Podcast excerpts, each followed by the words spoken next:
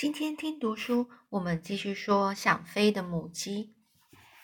那上次呢，我们最后说到了公鸡呢，就等到鸭群呢从池塘回来之后，立刻呢就召集开召集大家来开会。这会中的议题就是有关于这个母鸡跟小鸭的这件事情。这其实其实啊，公鸡它原满原本的想法是说，立刻将叶芽跟小鸭赶出院子。但是，但是自从白天听到这个主人夫妻的对话后，他知道自己恐怕无法如愿以偿啊。如愿以偿的意思就是说，他没办法就照自己的心愿而去做。因为主人夫妇一一看到这叶芽跟这小鸭呢，就立刻你一言我一语的说：“哦啊，这只母鸡是哪里跑来的？”啊！你看它肥嘟嘟的样子，真的好好看呐！哎呀，另外还白白撞了一只，赚了一只，就赚到了一只小鸭，这运气实在太好了。那就让他们住在幕僚吧。这即使给个公鸡是百般不愿意呀，却也无法阻止叶芽和小鸭住进幕僚，因此他只能够强忍，强忍住这个心中的不悦，集合大家召开会议。这其实呢，公鸡的意图也很简单，他只是想在自己被迫接受那对母子之前，先维持一些老大的颜面而已。老大的颜面就老大做老大的一个面子。只见呢，这公鸡跳上横杆，俯视着大家；这母鸡呢，就带着小鸡呢，窝在干草堆里，而鸭群呢，则是以鸭老大为中心，围坐在一圈。围成就是围坐成一圈，于是呢，叶芽也用翅膀环抱着它的旁边这小鸭这鸭宝宝，背对大门坐下来。只有老狗因为要负责维护维护大家的安全，所以只能将前脚跨在门内，静待公鸡发言。这公鸡就说啦：“相信大家都知道，事情变得很棘手。一只母鸡竟然可以孵出小鸭。”还跑到院子里打算住下来。虽然我身为幕僚里的老大，可以自行做主，但是因为这件事牵涉到鸡和鸭，所以想听一下鸭子们的意见。到底该如何处置那只不要脸的母鸡？还有那个小东西又该如何发落呢？这公鸡是以轻蔑的眼神瞪着叶芽，轻蔑就是带有那种轻视哦，觉得呃就不重视的。某个某个东西的意思。这幕僚里呢，有一只母鸡就够了，再加上我刚生下了六只小鸡，幕僚的空间已经明显不足了。而且在教育方面也是个大问题，孩子们一定会不停的问我，为什么他叫妈妈的时候都是呱呱叫？为什么他跟我们长得不一样？例如这这些问题的，甚至有些孩子还可能模仿他的叫声，呱呱呱的叫个不停。我绝不能在这种毫无秩序的环境下养育孩子，所以我赞成立刻把那只不要脸的母鸡和小鸭赶出去。这母鸡呢，开始说：“最重要事情莫过于维护秩序了。”对对对，说的没错。这老狗在一旁啊，点头附和着。这时候，躲在翅膀底下的小鸭又挣扎的想要跑出来，叶芽连忙把它紧紧抱在怀里。因为他担心院子里的家族看到孩子后，说不定是更生气。其实他还抱着一丝希望，期待最后能够得到大家的同意，允许他们母子住在这个院子里。这鸭老大呢就开始说了：“我认为这个小鸭现在还太弱小，什么都还没学到。如果就这样把它赶走，它一定会活不久。”所以，我希望能把它留下来。再说，这小鸭是属于我们族类的，因此，我认为更应该重视我的意见。你们也知道，就在不久前，这个白色鸭子和流浪鸭都没有逃过黄鼠狼的毒手，所以我们的家族数量更少了。而且呢，我们已经很久没看到那么小的鸭子，因为就像大家所说知道的，我们最近都没有在孵蛋了。这简直胡说八道！你们的家族数量哪里少了？幕僚里几乎全是鸭子，你还敢说这种话？还有，连你连他自己都不知道，他是只小鸭啊！这呢，这这个这个公鸡呢，就对这鸭老大的话呢，就是不以为然啊。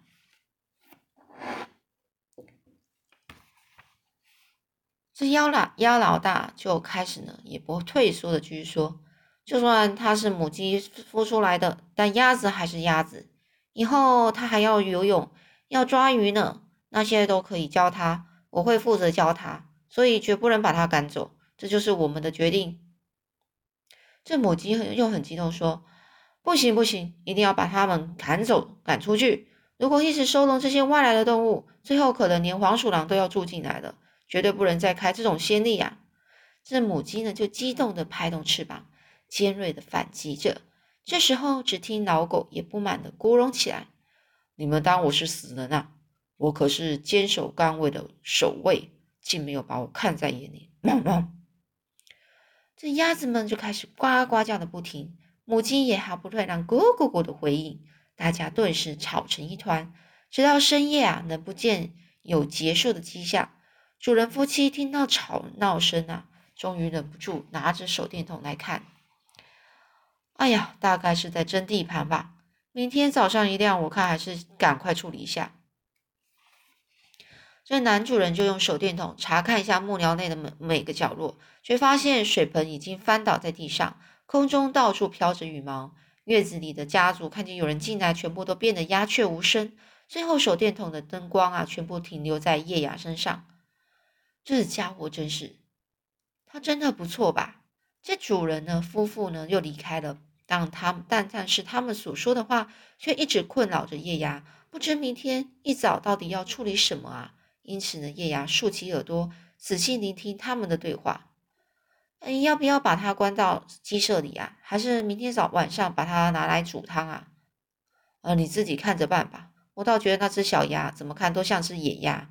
我们要不要把它关起来，或者把它翅膀的尾端给剪掉呢？这叶芽简直吓坏了，不行啊，怎么可以把翅膀尾端剪掉呢？看来只有叶芽听到主人夫妇这段这段对话，因为公鸡夫妇和鸭群又开始吵起嘴来了，而且现在连老狗也加入了战局，一定要赶走它！咕咕咕咕咕咕，绝对不行！呱呱呱呱呱！我身为一个守卫，从从来都没有怠忽职守。梦梦梦，怠忽职守就是他没有，就是呃懒惰，然后没去做好他自己的本分，他的工作。鸡舍把我煮来吃，天哪！这叶芽心里一沉啊，全身不由自主的颤抖起来。他刚才听到的那番话，简直跟简直就跟黄鼠狼的眼神一样可怕。叶芽非常后悔自己回到院子，心里难道？心想：难道绿头鸭早就预见会发生这些事吗？因为他记得这个绿头鸭有说：“千万记住，绝对不要回院子，一定要去池塘。”于是呢，叶芽就趁没人注意，赶快把眼泪擦掉。他现在唯一的念头就是，必须在自己被关进鸡舍前，孩子被剪断翅膀前，赶快带着躲在翅膀底下这个发抖的孩子，尽早离开这院子。当天晚上呢，叶芽只觉得时间过得特别慢。由于他必须比主人夫妇和公鸡更早起来，才能够离开院子，因此几乎一整夜都没有为没有合眼，没有合上他的眼睛。只见远方山坡上的树木逐渐看得到，天色也快亮了。换作是平常日子啊，公鸡为了报晓，早就该醒来了，但可能是昨晚太晚睡了。到现在还没有看到它的踪影，而看门看门的老狗也好不到哪里去。叶芽轻声向翅膀下的孩子说：“孩子，我们要离开这里，来，小声一点。”这孩子就说：“嗯，妈妈。”这叶芽呢，就慢慢站起身来，蹑手蹑脚的往外走去。孩子也小心翼翼的跟在他后身后。这时，整个院子依然笼罩在一天灰蒙蒙的天色中。不过呢，叶芽却没有丝毫的畏惧，因为他知道，再过没多久，这黎明就会到来。当叶雅走到走出院子之后，经过这杨槐树下，不禁伤心的回头看了一眼。我绝对不会再回到这里了。叶芽呢，就非常坚决的离开了，转过身来，迈开大步，踏入黑暗中，并用力张开张开双爪，紧闭了机会，怒视着前方，一步一步的离开了院子。那尽管尽管啊，前往这个池塘的路上呢，整个是布满荆棘呀，就是很很困难，很难走，又要随时担心遭到黄鼠狼的袭击。但是叶阳仍然坚定的带着孩子踏入既没有看门守卫又没有幕僚的田野间，展开一段艰辛的流浪生活。叶芽心里呢，就对绿头鸭说：“流浪鸭，请你给我勇气和力量，让我能够继续坚持下去，直到孩子完全长大。”这呢？他以前啊，他只能对自己自问自答。如今啊，绿头鸭已活在他心中了。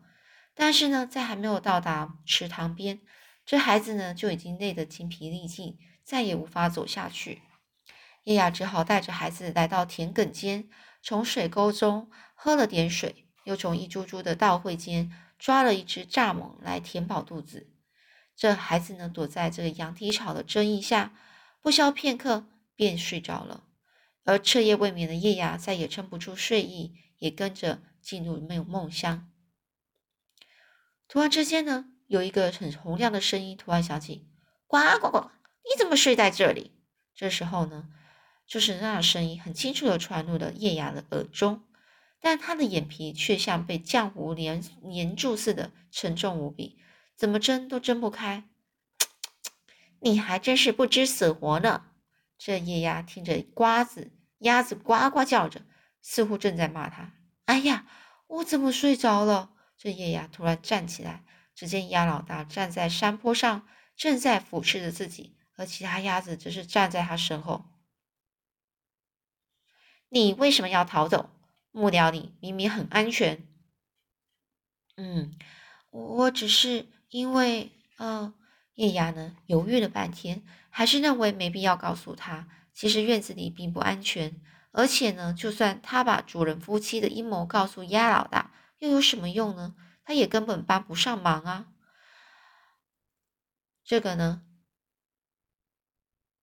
于是呢，叶芽就说：“看到你们为了我们母子俩吵成那样，我实在是过意不去啊，所以才决定干脆去池塘算了。”这叶芽就带着孩子呢，爬上山坡，加快脚步，朝着不远处的池塘走去。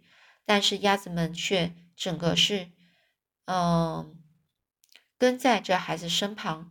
尤其那些母鸭看到孩子这么可爱，更是喜欢的不知该如何是好。但是孩子连看他们都没看他们，只是一心一意的跟着叶芽。这个叶芽呢，它就。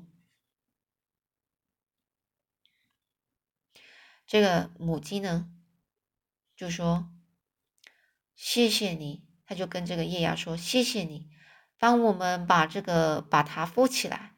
我还是第一次见到这么可爱的孩子，因为一直来啊，我们所生的蛋啊，不是被卖掉，就是被送到孵蛋机，所以在我们当中没有任何一只鸭子有过孵蛋的经验。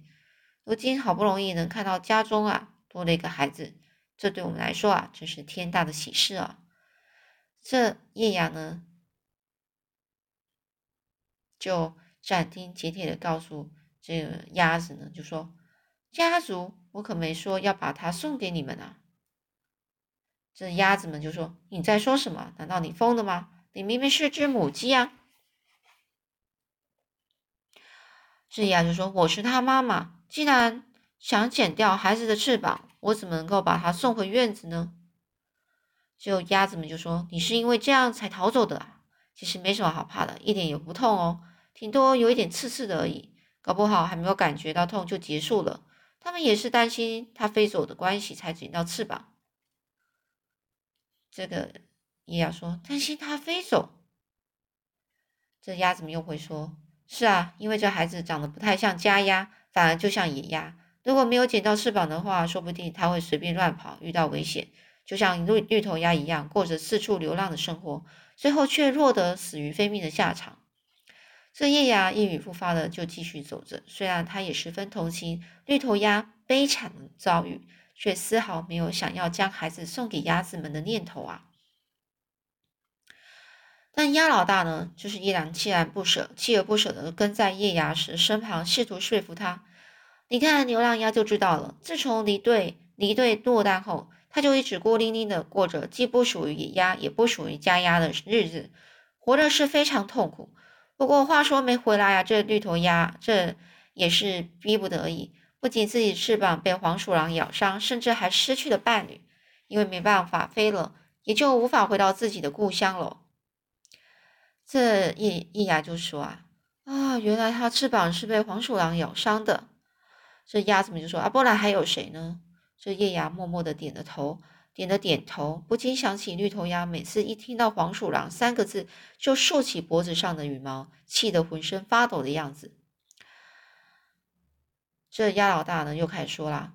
后来就算有了那只白色鸭子作伴，结果还是没能够逃过黄鼠狼的毒手。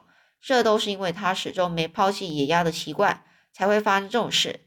现在啊，他们在幕僚孵蛋的话，说不定白色鸭子就不会死了，还好好的活在现在。不过这也难说了，因为那样的话，主人一定会把蛋拿走，根本就不会有孵蛋的机会。这鸭老大讲完之后，就叹了一口气呀，唉，这夜牙呢开始想起最后一晚的样子的情景啊，不由得打了个寒战。流浪鸭，现在我总算明白你的心情了。原来我们的想法都一样，只可惜没能够早一点发现啊。这叶牙仔细回想那段日子，这才恍然恍然大悟啊，就才知道明白呀。当时绿头鸭之所以显得焦虑不安。原来他是在担心，万一叶芽发现那是鸭蛋，就不愿意继续孵蛋。其实就算我知道，也不会拒绝啊！你都不知道当时我有多幸福啊！这叶芽呢，放慢角度，就与孩子并肩走在一起，而那群母鸭能不死心的跟在后面。他们就那些鸭群就说啦：“黄鼠狼啊，是个可怕的猎食者，他夺走我最珍惜的一切。”我真的恨死他！这叶雅就说啊，如果有一天我能够变得强壮，一定会开始呢跟他讨回公道的。但这纯属妄想而已啊！以自己现在的情形，能否在这荒凉的旷野生存下去，就是一个问题。更何况是更不用说什么报酬了。叶雅想到这里呢，不由得悲从中来，却只能够紧闭着他的嘴巴，强忍住眼中的泪水。这鸭子们都抵达池塘后，立刻呢争先恐后的跳入池中，只剩下鸭老大跟孩子能站在叶鸭身旁。这鸭老大又说啦：“你看看这孩子，他都不知道自己是只鸭子，也不知道自己可以游泳。他脚上明明有鸭蹼，还以为自己是只小鸡呢。”这鸭老大呢展开翅膀，试图将孩子推入池塘，结果却只是白费力气而已。只见孩子为了避免掉入水中，拼命挣扎抵抗。甚至还发出惊叫声。这叶雅就说：“你不要再逼他了。”这叶雅竖起他全身羽毛，很生气的说着。孩子们在惊吓的之余呢，孩子啊，在惊吓之余，迅速躲在叶雅的翅膀下。鸭老大只好长叹了一口气，长叹了一声啊：“你这样做是不对的。”就算是母鸡把它孵出来，但鸭子究竟终究还是鸭子啊！这鸭老大呢，就摇了摇头，转身游向鸭群。叶芽的心情突然之间变得非常沉重。不过当务之急还是先找个地方让自己和孩子安顿下来。于是呢，母子呢就沿着这池塘一路走去。随着距离拉远，鸭群的吵杂声呢也逐渐变小了。我也不知道该怎么办才好，但为了避免遭到黄鼠狼的毒手，我一定要打起精神啊！这时候呢，眼前出现了一片芦苇芦苇丛。这叶叶芽大虫一开始呢就喜欢这个地方。只见许多枯萎的芦苇呢，整个是横倒在地上。新生的芦苇和禾蒲草呢，又呃和这个蒲草呢，又长得十分茂密。看起来的确是个一个非常棒的藏身之处啊！虽然这里的景色宜人，到处盛开着睡莲和凤凤眼兰花，但最让叶雅满意的一点就是这里的蕴藏着丰富的食物啊！随着除了随处可见睡，他坐在睡莲叶上鼓动着动肚子的青蛙，停在芦苇上休息的蜻蜓和蚱蜢外，还有偶尔浮出水面的小鱼，以及许多潜水的甲虫。这里对叶雅和孩子来说，真是个适合居住的好地方。叶雅就静静的说着：“千万不能被发现啊！”那后来呢？又会怎么样呢？我们下次再继续说喽。